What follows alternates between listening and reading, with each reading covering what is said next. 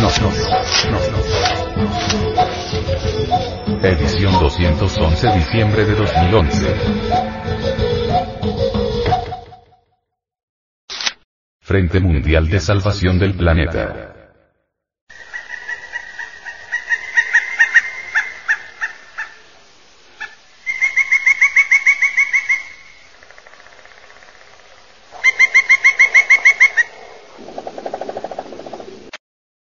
Impacto ambiental de la minería en el bosque lluvioso.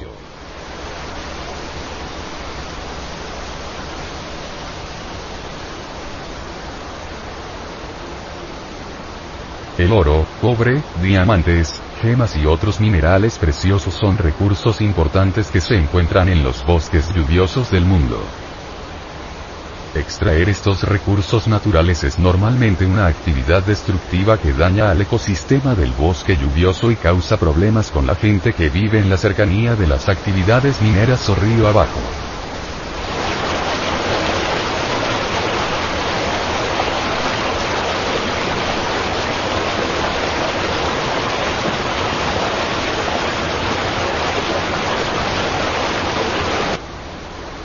En el bosque lluvioso del Amazonas, la mayoría de la minería actual gira en torno a los depósitos aluviales de oro.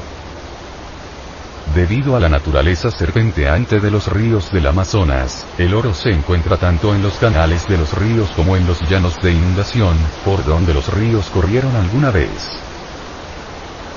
Estos depósitos se encuentran explotados activamente a gran escala y a baja escala, mineros informales.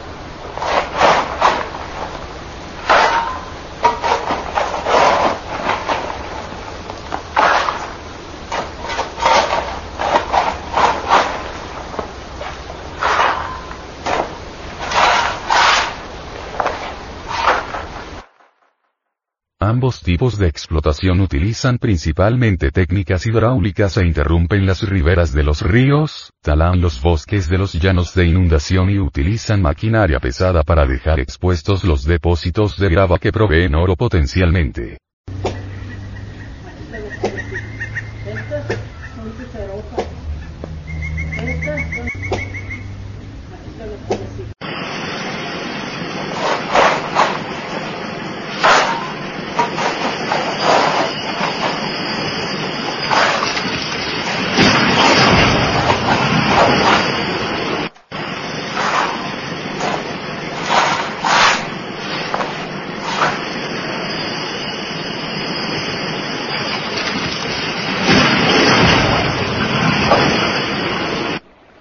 Normalmente, el oro se extrae de la grava, mediante una canaleta que separa el sedimento más pesado y el mercurio para amalgamar al preciado metal. Mientras que la mayoría del mercurio se quema y remueve para su reutilización, una parte puede terminar dentro de los ríos.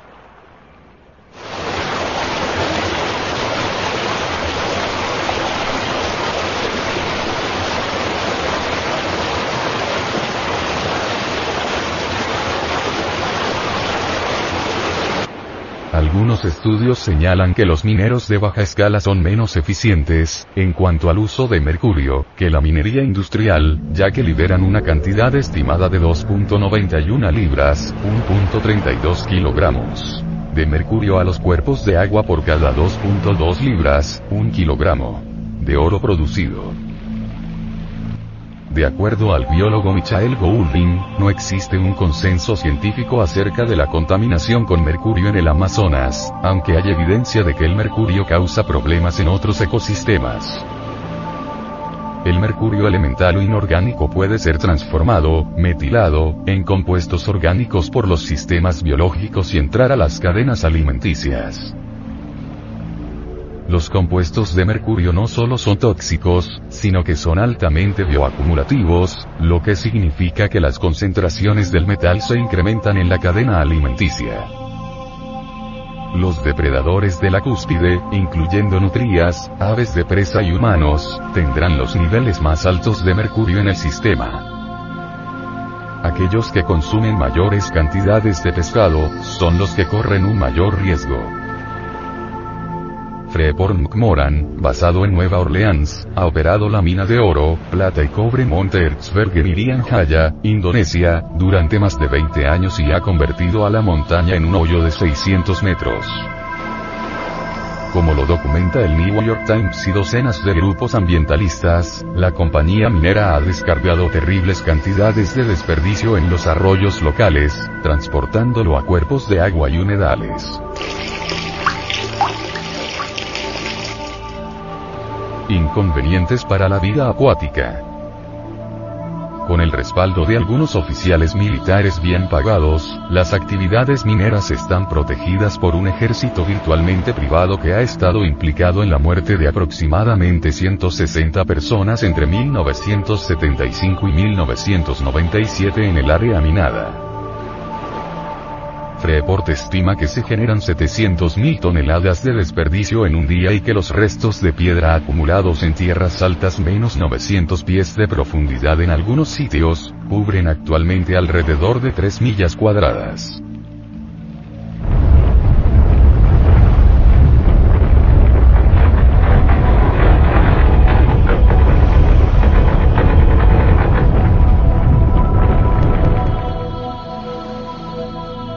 Estudios llevados a cabo por el gobierno han encontrado que la escoria de las minas ha producido niveles de cobre y sedimento tan elevados que casi todos los peces desaparecieron de aproximadamente 90 millas cuadradas de los humedales situados corriente abajo de la operación. Investigar acerca de los abusos ambientales y las prácticas cuestionables en contra de los derechos humanos ha sido un reto, ya que la mina es una de las mayores fuentes de ingresos para el gobierno de Indonesia. Un científico del gobierno de Indonesia escribió que la producción de la mina era tan grande, y las herramientas regulatorias tan débiles, que persuadir a Freeport para cumplir las peticiones del ministerio para reducir el daño ambiental, era como pintar en las nubes, de acuerdo a un artículo de diciembre 27 de 2005 en el New York Times. Otros compuestos tóxicos son utilizados y generados también durante los procedimientos mineros. La minería expone los sulfuros metálicos, previamente quemados, ante oxígeno atmosférico, lo que los convierte en ácido sulfúrico y óxidos metálicos, que fluyen hacia los cuerpos de agua.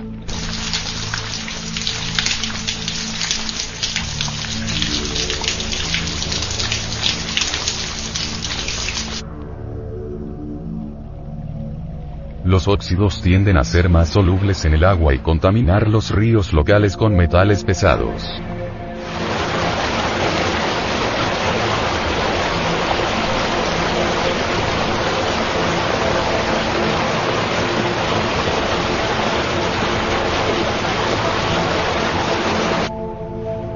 El cianuro, un compuesto sumamente tóxico, también es utilizado frecuentemente para separar el oro del sedimento y las rocas.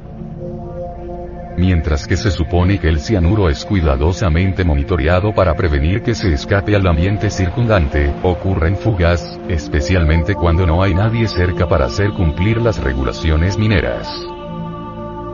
Los efectos del envenenamiento pueden extenderse, especialmente cuando un depósito de desperdicios se derrama o se rompe mientras que la deforestación y la contaminación química de las minas pueden impactar en el ambiente del bosque lluvioso, al hábitat acuático le va peor. El incremento en las cargas de sedimento y los flujos reducidos de agua pueden afectar seriamente a las poblaciones locales de peces. Cuando se trata de solucionar este gravísimo problema, observamos que existen toneladas de teorías que nada resuelven y todo lo complican, los problemas vitales de la existencia continúan como siempre y el mundo se halla muy cerca de la Tercera Guerra Mundial.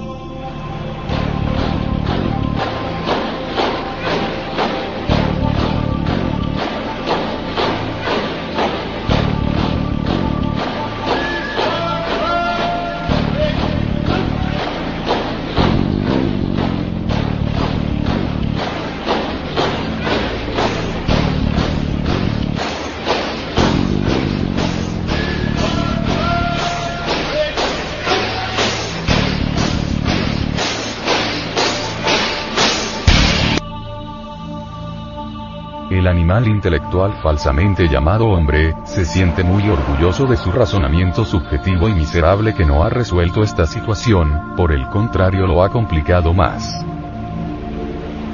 Lo que sí abunda mucho por esta época de crisis mundial, son los sabiondos que todo lo quieren resolver y nada resuelven. Los sabiondos dañan la tierra con la explotación de carbón y múltiples minerales y gemas. Todo lo saben los sabiondos y nada saben, causan daño a todo lo creado y presumen de sapientes.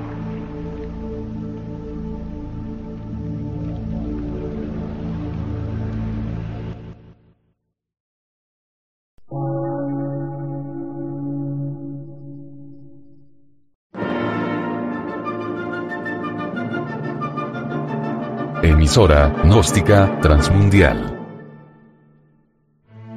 Por una nueva civilización y una nueva cultura, sobre la faz de la Tierra.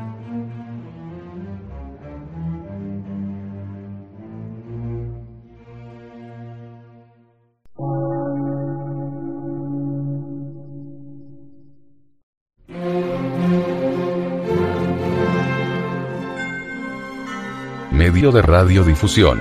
Científico, artístico, místico y filosófico. De la Asociación Colombiana de Centros de Estudios Gnósticos, Antropológicos, Psicológicos y Culturales. A. C.